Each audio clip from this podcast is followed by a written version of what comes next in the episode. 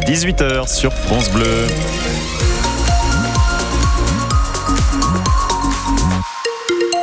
À 18h, les infos et à la une ce soir, ce combat lancé par un député ligérien, Antoine Vermorel Marquez. Il veut lutter contre ce que l'on appelle la fast fashion, la mode des vêtements qu'on achète pas cher et que l'on jette une fois qu'on les a portés.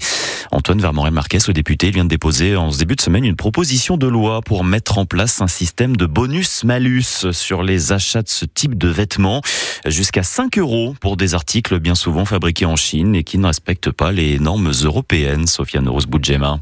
Mon premier all Chine en tant que député. Derrière son bureau de député, son écharpe d'élu en arrière-plan, Antoine Vermorel Marquez se filme en train de découvrir les articles qu'il a achetés sur le site de fast fashion Chine. Ces grands opérateurs de la mode essayent de séduire les plus jeunes d'entre nous, donc ils payent des influenceuses ou des influenceurs à euh, déballer leurs cartons quand ils achètent pour inciter à la surconsommation. Et donc moi, ce que j'ai souhaité, c'est euh, entrer sur ce réseau-là pour justement dénoncer ces pratiques. Le député voudrait mettre en place un système de bonus-malus pour lutter de manière plus efficace contre ce qu'il qualifie de mode jetable. Il faut comprendre que les produits Chine sont les produits à 2, 3, 4 euros. C'est ça qui fait leur succès, avec des produits de basse qualité et pas chers. Et aujourd'hui, la loi AGEC de 2018, elle impose un malus potentiellement jusqu'à 20%.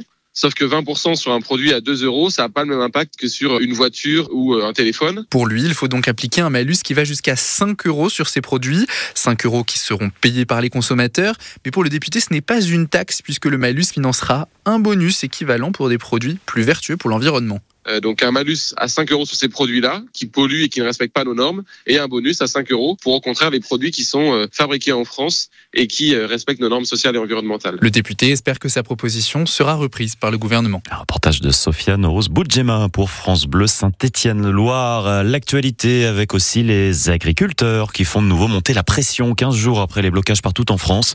Blocage autour de Lyon, de Saint-Étienne ou encore sur la nationale 88. Les syndicats agricoles se disent prêts aujourd'hui à repartir à l'action si les mesures promises par le gouvernement, elles n'arrivent pas d'ici le salon de l'agriculture qui commence dans une dizaine de jours. La FNSEA et les jeunes agriculteurs de syndicats majoritaires sont reçus depuis 16h30 cet après-midi à Matignon.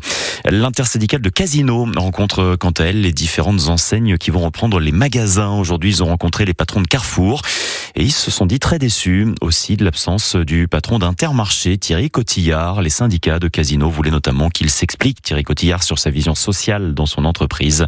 Demain, les syndicats du distributeur Stéphano ont rendez-vous avec les patrons d'Auchan. Une menace de grève qui se précise à la SNCF pour ce week-end. Pour le début de nos vacances scolaires, les contrôleurs appellent à cesser le travail à partir de jeudi soir et ce jusqu'à lundi, Pierre Emparent.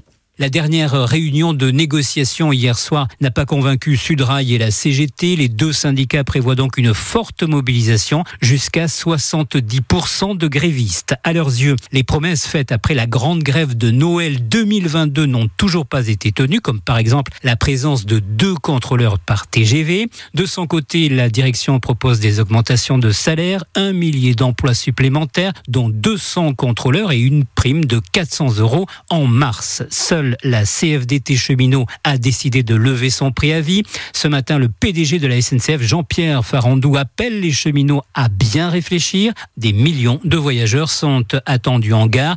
D'ailleurs, si vous devez vous prendre un TGV ou un TER, vous serez fixé demain puisque la SNCF vous informera si votre train circule ou ne circule pas. Une menace de grève qui se précise ce week-end à la SNCF. Le PDG de la SNCF, Jean-Pierre Farandou, qui espère, dit-il, sauver pour ce week-end les destinations vers la neige, vers les Alpes et les Pyrénées.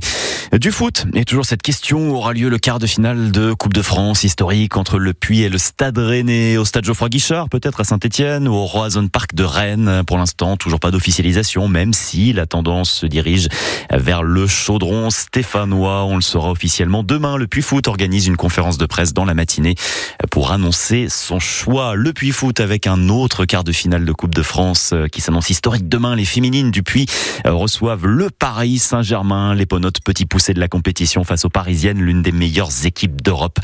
Et à l'approche de ce rendez-vous historique, l'une des défenseurs du Puy, la jeune Mélie Longrenet, 17 ans, encore lycéenne, elle a encore du mal à réaliser.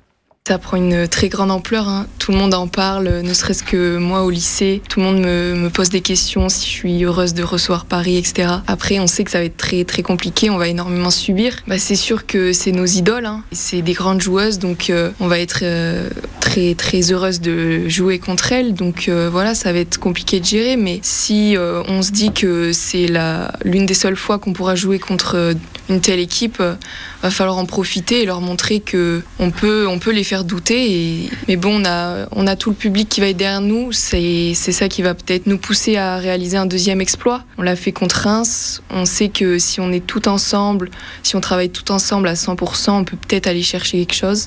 La jeune défenseur du Puy, Mélie Langrenet, ils seront au moins 3000 demain au stade Massot, 3000 supporters pour, pour suivre et pour encourager les footballeuses du Puy face au PSG. Coup d'envoi 14h30 pour ce quart de finale de Coupe de France qui s'annonce historique.